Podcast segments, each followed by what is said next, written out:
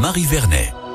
Attention mesdames et messieurs, à 7h46, le Vaucluse fait son show avec 10 portraits en ces vacances de Noël, 10 histoires que l'on vous raconte. Ils sont tous, alors soit coach, soit élèves à l'école Larsen à Avignon et ils acceptent de nous parler de leur passion qui va devenir un métier. Bienvenue à Mathieu qui déjà enfant montait les spectacles dans son salon.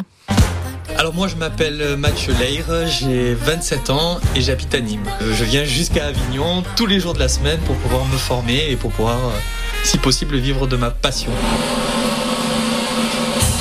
J'étais le genre de petit garçon qui montait les spectacles euh, dans le salon, euh, qui aimait beaucoup, euh, qui aime toujours beaucoup amuser la famille, amuser les cousins, les cousines. Il fallait faire le spectacle après le repas et ça allait aussi en comédie musicale, en chanson en tout genre.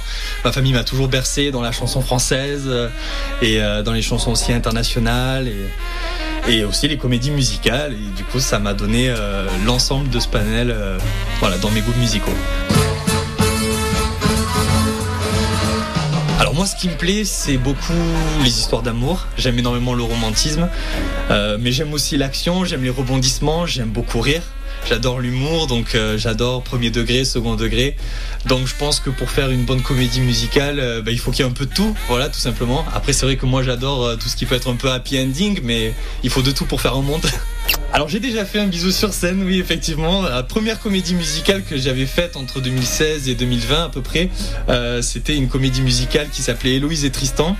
Et donc je faisais le rôle de Tristan et forcément bah Héloïse c'était l'histoire d'amour un peu impossible mais à la fin qui se finit bien et qui amène donc au fameux bisou. Donc oui, j'ai déjà embrassé sur scène. C'est pas évident, c'est du travail, euh, c'est une autre façon d'appréhender les choses. Faut se dire qu'on incarne un personnage, qu'on incarne des émotions. On joue le jeu.